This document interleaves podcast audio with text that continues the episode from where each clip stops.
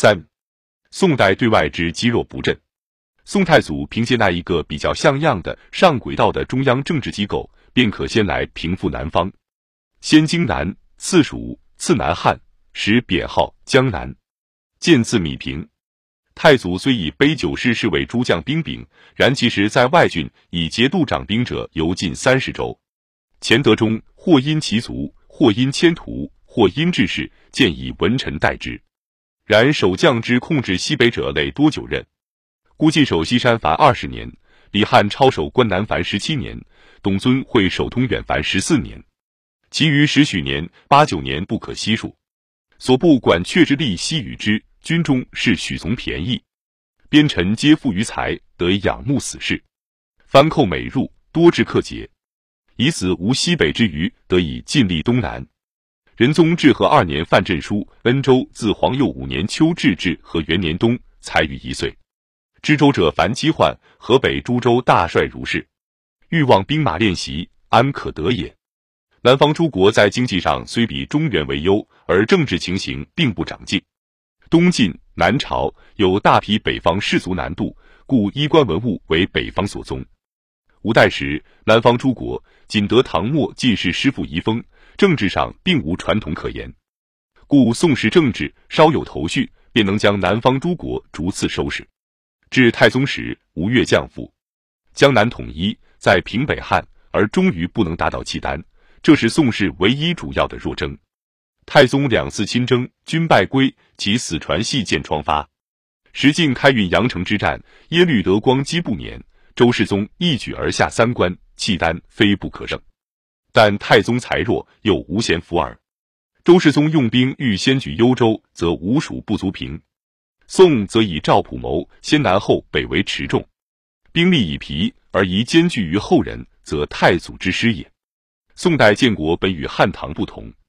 宋由兵士拥戴，而其建国后第一要务，亦即宋时政权唯一生路，急需才艺兵权，而所以借以代替五人政治的文治基础，宋人亦一些没有。宋初文臣出五代南唐之仪，皆为所服薄，无堪见述。古者三公坐而论道，唐五代宰相见天子亦大政事，亦必命作次察。宋初周世宗旧臣范质等为相。淡地英锐，请每事具札子进城，由是奏谕尽多，使废作论之礼，而宰臣见天子，亦立谈矣。太祖未在府中，能循规矩，甚名气，持廉洁，无出至右，但欠为世宗一死。至于王普为世宗顾命大臣，王普时以拟冯道，盖皆不为宋祖重视。宋所信赖者为赵普，然溥为相后，宋祖常劝其读书，乃时时批览《论语》。以宋诸大臣与唐代相较，所训远矣。此宋制之所以不逮于唐也。北方的强敌契丹，一时既无法驱除，而建都开封，有使宋氏处一极不利的形势下，藩篱尽撤，本根无弊。这一层宋人未尝不知。然而客观的条件使他们无法改计。张方平曾论其事，建续资治通鉴长编二百六十九，为今之京师。古所谓陈留，天下四冲八达之地，非如韩秦洛宅，行胜足事。自唐末朱温受封于梁国而建都，至于石敬歌幽寂之地，已入契丹，遂与强敌共平原之力。故五代争夺，其患犹乎积淀无藩篱之县，本根无所避也。祖宗受命，规模必讲，不还周汉之旧，而梁氏是因，其乐而处之，是有所不获矣者。大体力漕运而善师旅，依众师而为国也，则是今日之事。国依兵而立，兵以食为命，食以漕运为本，漕运以河渠为主。张禹之子，张继议论辩曹，谓汉兵甲在外，唯有南北军七门、羽林孤儿，以备天子护从藩位之用。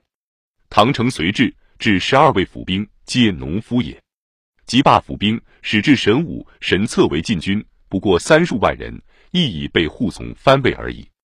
今天下甲卒数十万众，战马数十万匹，并遂京师，比汉唐精益民数十倍。张禹之死，太祖末年欲补都洛阳，曰：“终当居长安，据山河之盛，又据戎兵，寻周汉故事，以安天下。”而晋王即太宗，力请还变。太祖中不以为然，曰：“不出百年，天下民力单矣。”范仲淹又立主于洛阳广储蓄，善公事为迁都记，而吕夷简墓为迂阔。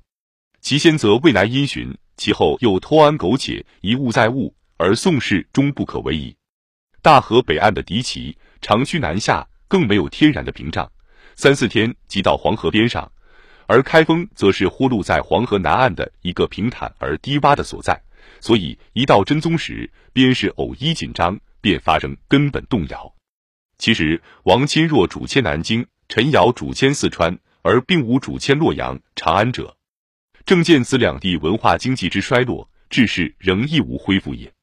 幸而寇准金征，使得有澶渊之盟。然而，到底是一个孤注一掷的险计。此后，宋辽遂为兄弟国，宋兄辽弟辽萧太后为叔母。宋遂输辽银十万两，绢二十万匹，自是两国不交兵一百二十年。宋都开封不仅对东北是险祸成路，易受威胁，其对西北亦复鞭长莫及，难于驾驭。于是辽人以外，复有西夏。唐僖宗时，夏周皮将拓跋思敬本党相族，欲破黄巢宫，赐姓李氏，拜夏周节度使。三传军乱，拥立李仁福，不至于思敬亲疏，其后即西夏。然则西夏仍是唐胡籍藩镇之最后一念也。真宗时，西夏已县灵州。其实李继迁族，子得名利；至仁宗，西夏骤强，得民族，子元好利。边患遂盛。范仲淹、韩琦以中朝名臣到陕西主持兵事，结果还是以和议了事。陕西用兵之五六年，宋遂赐西夏银、起、绢、茶共二十五万五千。从对下的示弱，又引起辽人的欺凌，复辟使辽。重固和议，遂增银绢各十万。契丹主欲于世书用献字，纵以纳字许之。辽史云用贡字不可信。